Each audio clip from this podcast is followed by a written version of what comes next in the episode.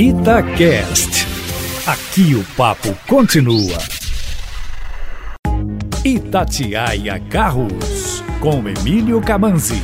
Emílio Camanzi, a Joana disse que o carro dela não sai da garagem desde o início do confinamento.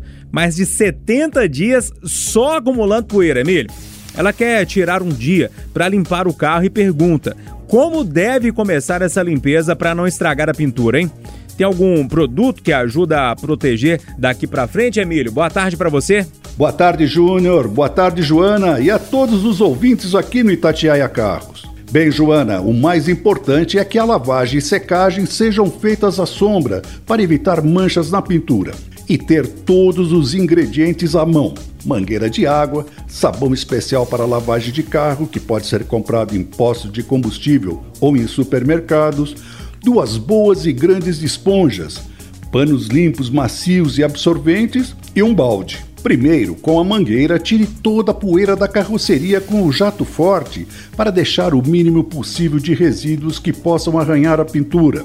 Faça isso de cima para baixo. Feito isso, dilua o sabão na água dentro do balde na proporção indicada no frasco e ensaboe todo o automóvel. Novamente, de cima para baixo.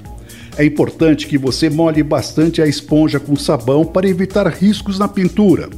As rodas são a última parte. Você pode usar a mesma esponja, mas lembre, se tiver que retocar alguma parte da carroceria, use a outra que está limpa, pois as rodas são as que mais retêm sujeira. Feito isso, seque tudo com os panos. Depois de seco, se você quiser, pode passar uma cera protetora específica para carros também na sombra e utilizando as instruções da embalagem, coisa que você pode repetir de seis em seis meses para conservar melhor a pintura. Emílio, mais informações no seu canal de YouTube? Isso, Júnior, youtube.com barra Carros com Um abraço.